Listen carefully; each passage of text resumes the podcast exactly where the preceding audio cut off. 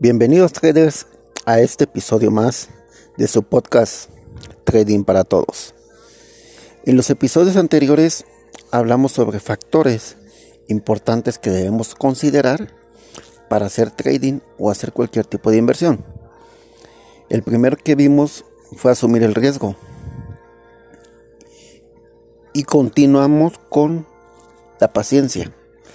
En esta ocasión vamos a hablar del factor más importante que yo considero.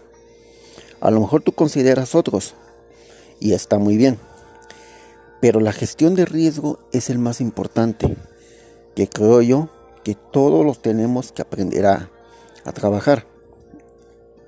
Es cierto que no vas a manejar una gestión de riesgo de mil dólares en una cuenta de 100 dólares.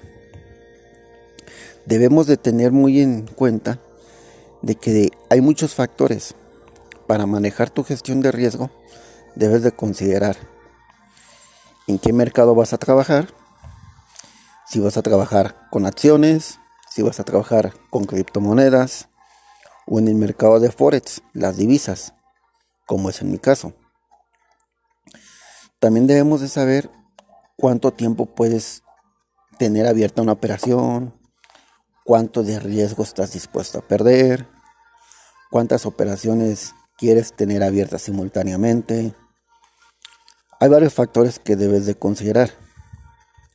Por eso yo te invito a que analices si ya tienes una inversión en el mercado de Forex o en cualquier mercado, que analices tu inversión, tu capital y las operaciones que estás realizando últimamente.